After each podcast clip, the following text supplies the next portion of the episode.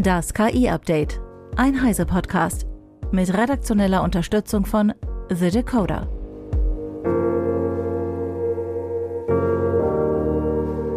Ich bin Isabel Grünewald und dies sind heute unsere Themen.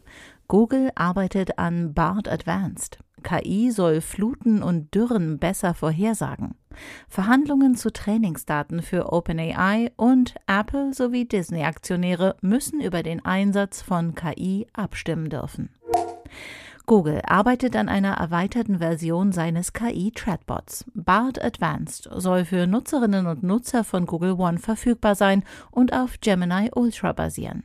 Das ist Googles neuestes und nach eigenen Angaben leistungsstärkstes Large Language Model. Weitere KI-Anwendungen sind in Arbeit, berichtet Eva Maria Weiß von Heise Online. BART Advanced soll offensichtlich von Menschen mit Google One-Konto getestet werden können, aber erst ab demnächst und dann drei Monate kostenlos. Darauf hat äh, Hinweise gefunden ein Entwickler namens Dylan Russell und der berichtet davon bei X. Und er hat außerdem Hinweise gefunden, dass man BART demnächst auch in irgendeiner Form gestalten werden kann. Und zwar gibt es unter dem Codenamen Motoko den Bereich Create Bots. Wir wissen jetzt nicht genau, ob das so ähnlich sein wird wie die KI-Personas oder die Meta-AI, die Meta anbietet, oder ob es eher passend ist, das zu vergleichen mit den GPTs und dem GPT-Store, der jetzt demnächst kommen soll von OpenAI. Da werden wir noch mal warten müssen. So oder so ist es ganz spannend, dass es dann noch mehr Versionen von BART geben wird. Und außerdem hat er gefunden eine Power-Up-Funktion. Die soll wohl helfen, dass man bessere Prompts erstellt. Und eine Gallery, ähm, was genau sich dahinter verbirgt, ist auch noch unklar. Aber der Russell geht davon aus, dass man dort verschiedene Themenbereiche und Funktionen zu BART entdecken kann. Ein anderer Entwickler, Bedros Pampukian, hat auch noch äh, Hinweise entdeckt, dass es ein einzelnes Abonnement geben soll für diese BART Advanced Version. BART steckt ja bereits in zahlreichen Google-Diensten, also in Gmail oder Drive. Bei YouTube kann man BART inzwischen nutzen. Es gibt sogar eine Teenager-Variante mit zusätzlichen Beschränkungen und Sicherheitsfunktionen und es ist ganz lustig, dass es jetzt also einen BART Advanced geben soll und es gibt auch schon einen Assistant with BART, eine separate Funktion, die ein noch besserer persönlicher Assistent sein soll. Und ja, man hat so ein bisschen das Gefühl, Google ist mal wieder Google und ähm, es gibt nicht BART, sondern es gibt halt sehr, sehr viele BART-Versionen und BART steckt überall und irgendwie sind das alles einzelne Produkte und irgendwie ist es am Ende aber doch alles BART und man kommt ein bisschen durcheinander, was da jetzt die Unterschiede sein sollen. Dankeschön, Eva. Mithilfe von KI-Technik wollen jene Forschende die Auswirkungen von Klimaextremen besser vorhersagbar machen. Damit könnten dem Wissenschaftsteam zufolge künftig etwa Hilfseinsätze nach Fluten oder Trockenheiten früher geplant und die lokale Bevölkerung besser gewarnt werden. Schon heute gäbe es Modelle, aus denen sich viele Informationen ableiten ließen. Wettervorhersagen hören aber oft bei der Frage auf, ob es regnet oder nicht, sagt der Direktor des Max-Planck-Instituts für Biogeochemie Markus Reichstein. Beziehe man aber geografische Daten oder Bevölkerungsdaten mit ein, ließen sich so KI-basierte Frühwarnsysteme etablieren. Dabei hilft KI, die großen Datenmengen zu analysieren. Sie geben Aufschluss darüber, wie lokale Ökosysteme reagieren. Bis hin zur Beschaffenheit von Häusern ließen sich Daten abbilden und so Aussagen über die Verletzlichkeit der Bevölkerung treffen. Ziel sei es, in ein bis zwei Jahren ein funktionierendes KI-Vorhersagemodell zu haben, das Hilfsorganisationen wie das Rote Kreuz nutzen könnten. OpenAI verhandelt mit Dutzenden Medienhäusern über die Lizenzierung von Inhalten für das Training der eigenen KI-Modelle. Das berichtet das US-Finanzmagazin Bloomberg unter Berufung auf Tom Rubin, der bei dem KI-Unternehmen für Urheberrechtsschutz und Inhalte zuständig ist. Die Verhandlungen seien im Gange und verliefen sehr positiv, versichert er. Martin Holland aus dem Heise Online Newsroom mit den Einzelheiten. Das ist ein, ähm, ja, schon eine Art Strategiewechsel. Anfangs wurden diese äh, Textgeneratoren einfach auf die Inhalte losgelassen, die ja ähm, frei im Internet verfügbar sind oder vielleicht hinter einer Paywall. ähm, und da wurde nicht äh, um Erlaubnis gefragt. Im vergangenen Jahr hat dann OpenAI und die Konkurrenten auch haben dann die Möglichkeit gegeben, dass ähm, die Verlage oder überhaupt jeder Website-Besitzer diese Crawler, die dafür genutzt werden, von seiner Website ausschließt. Also dass man sagt, hier diese Inhalte dürfen nicht für das Training einer KI benutzt werden. Und davon haben auch immer mehr Gebrauch gemacht. Und dann ähm, parallel dazu gab es diese Verhandlungen. Das war schon bekannt, dass es welche gab. Die ersten wurden auch abgeschlossen. Also mit Axel Springer gibt es einen millionenschweren Vertrag. Und auch die Nachrichtenagentur AP bekommt Geld dafür, dass die Inhalte zum Training benutzt werden. Ähm, aber diese Meldung, das war jetzt dann doch was Neues, dass es Dutzende Verlage sind und es weist eben auch darauf hin, die Geschichte, dass es nicht nur um US-Verlage geht. Um welche Summen es geht, kann man höchstens abschätzen. Es gab noch einen anderen Pressebericht, wonach den Verlagen jeweils zwischen einer und fünf Millionen US-Dollar im Jahr geboten wurde.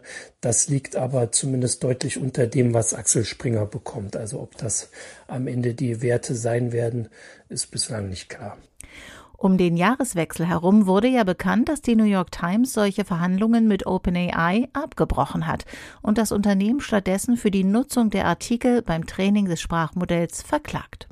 Nun kontert OpenAI und behauptet, dass die New York Times gegen die Nutzungsbedingungen ihrer Sprachmodelle verstößt, indem sie manipulative Prompts verwendet, die exakte Kopien von New York Times Inhalten erzeugen. So soll die New York Times GPT-Modelle mit den Anfängen ihrer eigenen Artikel gepromptet haben, um das Modell dazu zu bringen, den Text so originalgetreu wie möglich zu beenden. Dies erhöht die Wahrscheinlichkeit von Urheberrechtsverletzungen. Laut Tom Rubin, dem Leiter für geistiges Eigentum und Inhalte bei OpenAI, hat die New York Times diese manipulativen Prompts bewusst eingesetzt, um gezielt Trainingsdaten zu reproduzieren. Die von der New York Times verwendeten Prompts verstoßen laut Rubin aber gegen die Nutzungsbedingungen von OpenAI und entsprechen nicht normalem Nutzerverhalten. Viele der Beispiele seien bereits nicht mehr reproduzierbar, so Rubin. OpenAI arbeite kontinuierlich daran, die eigenen Produkte resistenter gegen solche Missbrauchsversuche zu machen. Der Ausgang des Rechtsstreits zwischen OpenAI und der New York Times könnte weitreichende Folgen für die Nutzung von Trainingsdaten in generativen KI-Modellen haben. Sollten Gerichte im Sinne der Verlage entscheiden, könnten Lizenzkosten für Trainingsmaterialien zu enormen Kostentreibern werden. In dieser Woche soll der GPT-Store von OpenAI eröffnet werden. Das ist eine Art Marktplatz, auf dem jeder eigene Version von ChatGPT vertreiben kann. Bedingung ist unter anderem, verifizierte Entwicklerin oder Entwickler zu sein. Der Store löst in gewisser Weise die ChatGPT-Erweiterungen ab, beziehungsweise kann er sie überflüssig machen. Zugleich kann ein solcher Store zu einer Art Konkurrenz für die gängigen App Stores und Apps werden. Sobald der Store online ist, bekommt ihr hier natürlich weitere Informationen. Die US-Börsenaufsicht SEC hat entschieden, dass Apple und Disney ihren Aktionären eine Abstimmung über den Einsatz von künstlicher Intelligenz ermöglichen müssen. Was diese Entscheidung bedeutet, erklärt Max Schreiner von The Dakota. Apple und Disney hatten beantragt, auf ihren Jahreshauptversammlungen keine Berichte über ihren Einsatz von KI offenlegen zu müssen, da es sich dabei um gewöhnliche Geschäftsvorgänge handele. Der Antrag auf Offenlegung kam von einem Pensionsfonds der American Federation of Labor and Congress of Industrial Organizations AFL-CIO, der größten Gewerkschaft in den USA.